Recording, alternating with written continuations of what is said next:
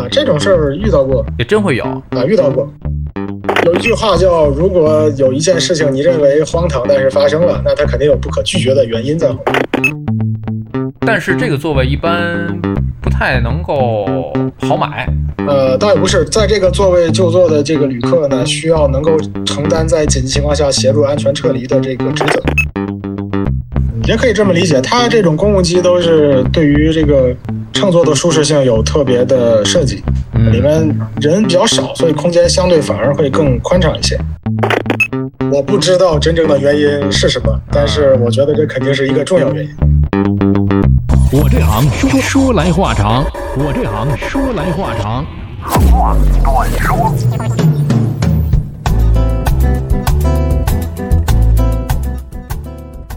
我这行说来话长，今天这一期呢，还仍然请到大旅游。大家好，我是开飞机的。前几期呢，我们简单说了一下，在这个民航里面的一些算是误区吧，就大众的一些误区，还有这个如何成为一名飞行员啊，可能在不同的地方，可能有不同的方法，然后路径也不太一样。今天来聊一聊另外一个话题，就是大家经常坐飞机的人，恐怕会面临着就是绕不开的一些个问题。那比方说，就是飞机会颠簸，这个可以想象得到。在马路上，咱们坐汽车，它这个叫什么？有没有这种呃路感，是吧？是否清晰？它是跟一些悬挂呀、轮胎呀、避震呐，都会有一定的原因啊。那这个飞机它也不是在马路上，因为在空气当中，是吧？在天上飞，它怎么会有会有震动呢？会有颠簸呢？飞机机舱里面说啊，前方会有不稳定气流，这是造成颠簸的一种一种直接原因吗？嗯，这就是直接原因。哦，这就是直接原因了。对我们坐飞机会有颠簸，就是因为我们飞机遭遇到的气流不稳定。啊，我们就可以认为飞机是在风里面飞。那飞机有有速度，假设空气是静止的，那飞机有速度，那相对的速度就是实际上在飞机上来看，就是迎面气流的这个这个速度嘛，这是一个相对运动的关系。这个应该能明白吧？空气在流动，对，还有包括有云彩，嗯，这是两个，呃，这是两两两种情况。两假设我们是在一个呃晴空状态下飞在云外，那空中我们的这个气流其实不是像大家想象中的是静止的，在空中其实都是有风的啊，但是看不见的，你是看不见的。但实际上这个风是 呃方向啊、风速啊，它是它是会慢慢变化，有的时候变化的还会比较剧烈。哦，大气大自然当中的这个风。呃，风速一旦发生变化，那对于飞机来讲，那呃就是气流不稳定，就可以这么认为。那就相当于我们开车的时候路不平，哦，那我们就会遇到有这种颠簸的感觉。哦，那这个飞机颠簸没法用这个空空气悬架来解决这个问题哈，没有避震器吗？它不是车呀。呃，这个这个问题解决不了。哎，我有一个想法，这个可以当做一个科幻的一个建议。这个飞机可以做成两层，外边那层可能受到颠簸，里边那层呢，它还有一个稳定器，就跟我们这个拍摄的这个稳定器一样，就跟云台一样。你这个想法不错，看看波音有没有兴趣设计一个这样的飞机。不行，我自己设计一个，可以可以考虑一下，这是一个很好的脑洞。呃，无颠簸感的飞行器，对吧？是不是就是云台式的那种，中间是两两层，中间那层可以给它，对吧？动力学的一种，哎，你这这纠正是吧？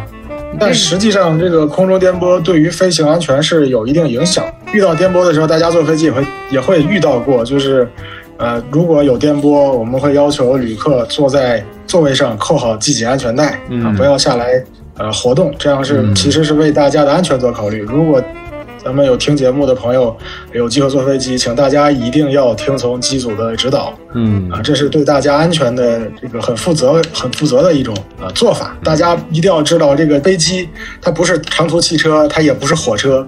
嗯，在飞机里面这个乘坐飞机的时候，最好还是保持坐座位上扣好系紧安全带，对自己的呃负责。那还有一种颠簸呢，就是进了云。那我们在地面上看天上的云，可能有时候觉得会。觉得很很漂亮，很漂亮。但实际上，在空中这个云意味着能量，在云体内部，它的气流是会，呃，比较比较不可测。如果是比较稳定的云，它可能气流，呃，相对来讲还可以接受。那如果是一些能量比较强的云，一些积云进去之后，就感觉到明显的有这个对流在在在运动。对飞机带来的影响，那你就可以想象，你是在搓板路上开车，那肯定会颠。但是作为机组来讲，我们是也是为了保证安全和大家的舒适，也会选择一些方法，尽量避免这种不安全的状况。我们会选择绕开这个呃有天气的地区，啊，或者说在条件允许的时候换一下这个飞行高度，尽量寻找一个相对没那么颠簸严重的这个高度来飞行。啊，但是呢，这是一个日常飞行中啊、非常常见的现象，所以大家坐飞机的时候也没有必要过于恐慌，嗯，我们都会很好的呃处理。就哪有云，机组在飞行之前，其实根据天气来讲，都是可以提前预见的，就是说所谓的天气预报。呃，我们在飞行准备之前会研判这个航路上会遇到的天气，然后大概制定一个运行的策略。啊，同时在飞在天上的时候，我们也会啊、呃目视观察航路上有没有对我们这个有影响的这个天天气系统。啊，同时，飞机上还有一个设备叫气象雷达，我们很好的这个发现前方的情况。啊，你看这个云就是有很多种云，云跟云都是不一样的，嗯，因为是人云亦云。这个不是那个云，哦，不是那个云哦，人云亦云，那个云是那个云，云跟云不一样。但是有一首歌唱得好，就是风中有座雨座，有朵雨做的云。这个云一般都是雨吗？啊云是水汽。就是水汽当然，根据这个云里面的性质和这个呃高度不一样，它里面的水汽的形态啊会不同。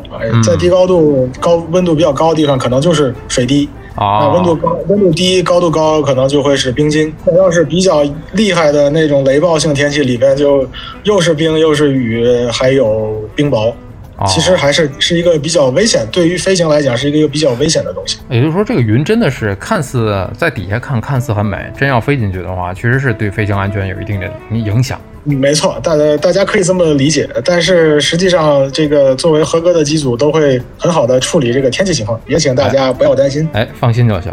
哎，另外啊，我遇见过这样的一个情况，就是感觉啊，自己的这个体感会感觉这有的时候是像过山车一样，是急速下降的，就往下直接是往下走的那种感觉，但是没有失明显的失重感，就是会感觉好像是在有过山车的感觉。这个是一种什么样的情况？呃，这个按我的理解，可能飞机也确实在下降高度。那它在状态转换的过程中，我们人体会感觉到，像你这种这么敏感的人啊，嗯你能感觉到你的这个运动状态在发生变化。那在这个切换的过程中，你就会有一种轻微的这个失重感。但是，一旦状态稳定了，你可能就又不那么难受了。哎，对对对对对，也就是说，你你之前的节目里面咱们聊过，就是每一个在航路上每一段怎么飞，高度多少，下降率多少，是不是都是固定的，对吧？是，如果说理论设计上来讲，它是可以认为是固定的，但是在实际上飞行当中，呃，都要根据每次航线的这个实际情况，啊，机组会进行调整。就是你看啊，就是每一个飞行员他的是不是手法，就是咱们所谓的这俗称这个手法，就是操作的这个手法，是不是也会影响？就是整体来讲，会在细节上有一定的影响。嗯，我们总体训练的要求都是一致的，也是，呃，有 SOP 标准化飞行的。的啊，对，飞行技巧其实都是有相对统一的这个手册要求，啊、呃你这但是你这指的是每一家航空公司，还是指指国内所有的？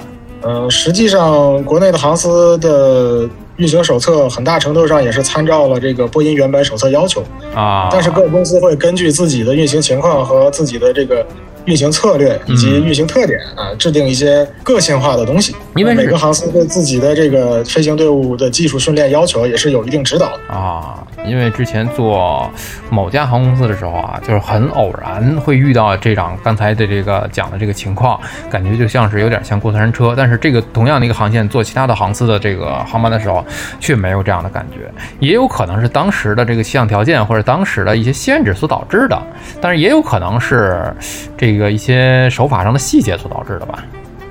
嗯，你就相当于是你如果每天坐同一路公交车，但是每天的路况是不一样的，嗯那作为司机师傅来讲，他要有他的处理方法。嗯，并不是说你感觉到你有体感，飞机在当时你觉得在下的比较快就是不安全。往往有些时候一些呃正确的处理就是需要呃飞机对于下降率有一定的要求。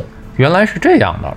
还有一种说法，这个坐飞机的这个人，这周围都会有这样的一个说法，就是坐大一点的飞机，也就是咱们俗称的双通道的，目前来讲双通道的这种，像空客的三三零，像波音的七七七。啊，这种这种常见的双通道的感觉会比七三七啊，或者是这个三二零啊，会舒服一点。这是因为机体的这个大小来所导致的这么一个一个感受吗？还是说真的是有这样的一个一个现象？呃，你所说的舒服一点，是不是座位比较宽敞啊？呃，一是宽敞，再一个是感觉是稳一点，就大飞船小船的那种感觉。，嗯，大飞机一般设计出来是那种。呃，跨洋航线或者说比较长的航线，可能你的一段就要很多个小时。如果嗯座位坐的太呃空间太小，呃，这个对于旅客的这个乘机感受是会很糟糕。嗯呃，我也坐过十个小时以上的航线，虽然能感觉到那个座位会比七三七宽敞一些，但是十几个小时下来也觉得人都快散架了。但是在飞行姿态上，飞行的参数上会有什么区别吗？嗯，总体来讲差别不大，就是一个小巴和一个大巴可以这么理解。啊。那还有那种私人飞机，这种小的，是不是相当于这种小跑车？也可以这么理解，它这种公务机都是对于这个乘坐的舒适性有特别的设计，嗯里面人比较少，所以空间相对反而会更宽敞一些。哎，所以这里面又涉及到另外一个，刚才你也提到的，有有一个词叫做就是所谓的大飞机，大飞机和小飞机，这是怎么区别的？因为很多的乘客会觉得，哎，七三七，呃，是不是小飞机？三二零是不是小飞机？但是其实还有比他们还更小的。嗯，大家可能平时见得多的也就是这几个干线型号，所以觉得七三七、三二零是小飞机，嗯，但实际上这个我们还有四座的飞机，还有两座的飞机，那你看 四座的飞机，四座的飞机不是直升机吗？螺旋桨飞机。啊，螺旋桨，两座的那种教练机。啊，嗯，在上上学的时候那种。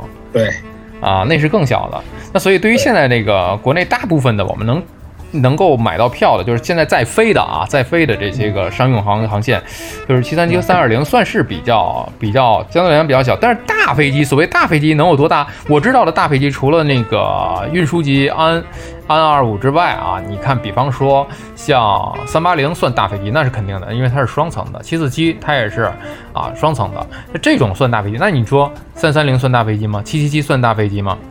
那怎么来定义啊？这个大跟小肯定是有一个相对的比相对来讲标准啊。相对来讲，你跟三八零比，那哪个飞机都没有它大。啊，但是实际上，作为我们这个业内来分啊，这个飞机如果简单一点，就是说按重量来分，实际上是有分型的。就是飞啊机起飞的时候，它最最重能多重？简单一点理解，能多重连？飞机在里边的人、在里边的货、在里边的油，一切一切装在飞机上的所有东西，起飞起飞重量啊，我们有一个标准，一百三十六吨以上的飞机就叫重型机，然后七吨到一百三十六吨叫中型机，中型机。那比幺那小于幺三六呢？七吨就都叫轻型机，那大于幺三六呢？那也叫重型机。也叫重型机。那所以一般来讲的，呃，heavy 的机型，那就是像是这种呃双通道的机型会多一点。嗯，对，可以这么说。这个这么大的飞机，你如果弄个单通道，过不来，那得多长啊？对，送餐都送不到啊。那骑自行车送吧。骑自行车还不如买个平衡车呢。那呃，是不是三八零叫 super？啊，超重型啊，也也有这种说法也。有这种说法，但是它在刚才那个数值以上，其实都是归为是一类的。重型机对，实际上这个这种分法就是根据尾流间隔来分的。呃，大家可能不太知道尾流是什么意思。那就多说一句，尾流间隔是什么了？那自己就给自己找问题。啊我我尝试把这个东西解释的这个通俗一点，啊，通俗一点，对，深入浅出一点。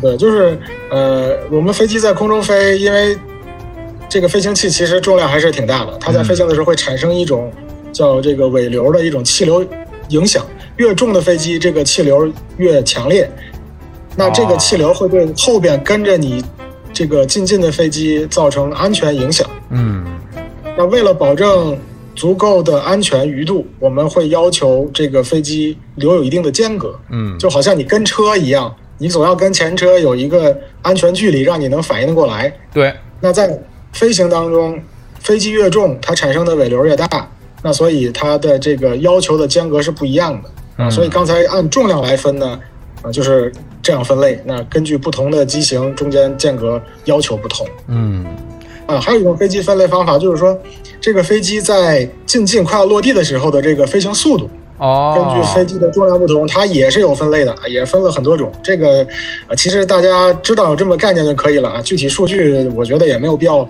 弄那么弄那么详细。那如果大家真的有飞友，我相信也可以找到相关的资料去查。哎，对，飞友感兴趣的话，可以自己参考一些个文献啊。这个不是咱们考试的重点啊，咱们来讲一讲考试重点。刚才讲到这个双通道，双通道飞机是很多人现在比较青睐嘛。我可能会更多的，我觉得可能短途两个小时、三个小时会选择双通道的会舒服一点啊，所以它会有一定的优势嘛。但是有一个悖论，你想飞机大了之后，它肯定是更加费油嘛。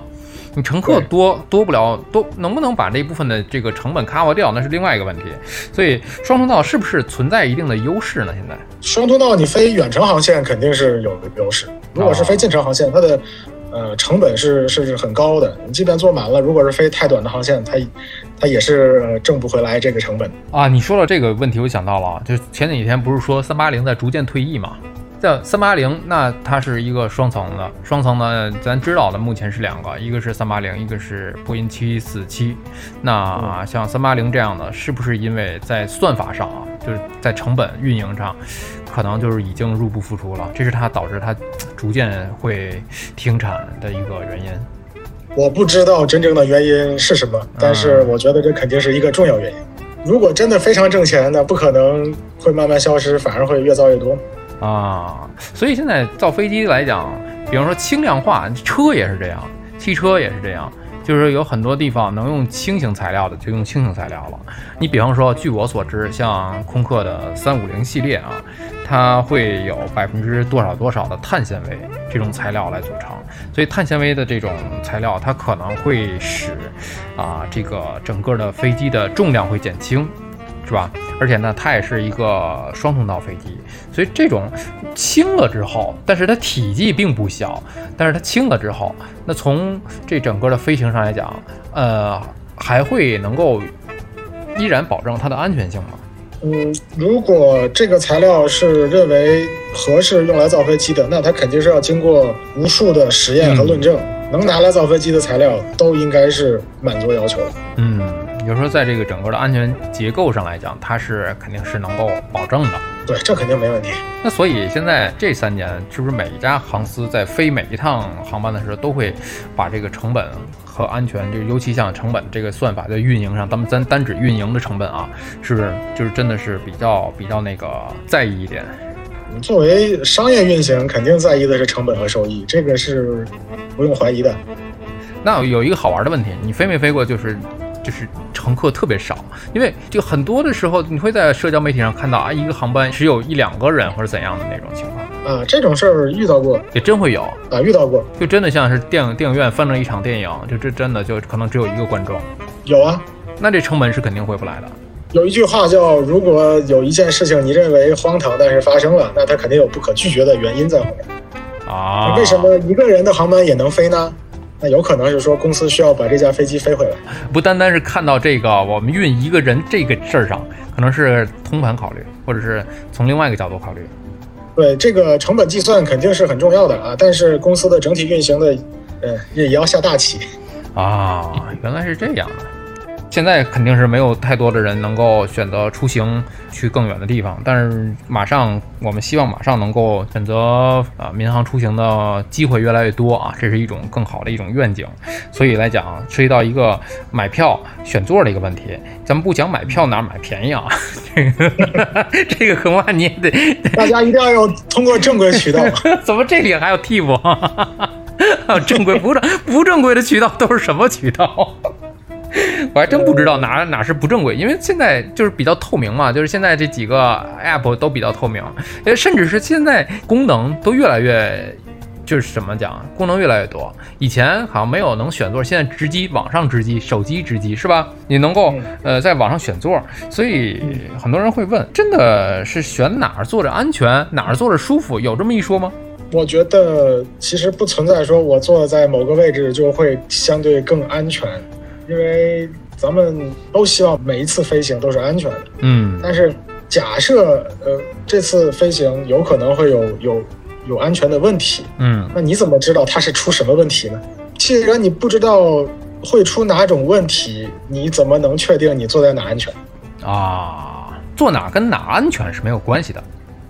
呃，如果大家想要选座，这个提供一些建议，那最舒服的位置，那肯定是头等舱和商务舱了。不是除了这个，接点接地气的话，我们不讲。这当然是你加钱肯定会就是头等舱这个这个加钱加钱是最舒服的商务舱，这这个是肯定最舒服的。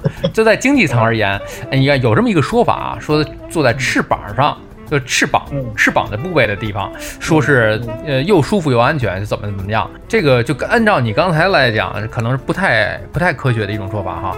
那因为你坐在位置位置不同，肯定有各自的特点嘛。那你如果坐在最靠后，离离洗手间近，可能上厕所方便一点。那如果你坐在这个机的位置，啊，可能视野会被挡住啊，因为离发动机比较近，可能噪音会啊略微偏大。但是呢，这个地方离安全出口比较近啊。坊间流传是因为它离安全出口近的缘故。这个告诉大家一个小的可能不太知道知识点，冷知识。机安全安全出口附近的这个座位，因为它涉及到安全通道的问题，可能会略微的宽敞一点点。嗯，但是这个座位一般不太能够好买。呃，倒也不是，在这个座位就座的这个旅客呢，需要能够承担在紧急情况下协助安全撤离的这个职责。哦，我知道了，好像是我遇见过有人在换登机牌的时候会给他一个告示或一个卡片。呃，对，是吧？就因为他要坐在这个安全通道的这个座位上附近，对，一旦有需要会需要大家这个协助相关的这个撤离工作。哦。这这是安全，就是，呃，作为每一个乘机旅行的旅客的，可以说是一种义务。但如果你要再往往前选呢，那个靠前一点的位置呢，可能会噪音相对小一些，基本上也就这么大差别。你像飞机也没有特别大。那驾驶舱的噪音是更小的吗？是最小？你要这么推断的话，呃，驾驶舱可能是噪音最大的，因为我们要有机器，这个听很听很多这个陆空通话监控这个无线电。啊，并且有很多这个关于运行当中的一些啊交流啊啊彼此之间的这个信息共享，还需要对于这个飞行策略有些研讨啊，也不叫研讨，就是一些讨论，就是确定怎么样能飞得更安全、更符合要求，一些研判。对，研判。哎，刚才说到这个每一个座位，每一个确实是在坐飞机的人来讲，每个座位它可能啊有不同特点，但是从感受上来讲，呃，我自己只谈我自己的感受啊，不代表大多数啊。嗯，我会感觉到，就是比方说坐在最后一排，我也坐过，啊，靠前面的座位我也坐过，啊，中间的座位我也坐过，三者来比较呢，有这么一个问题，什么问题呢？留到下期节目再说。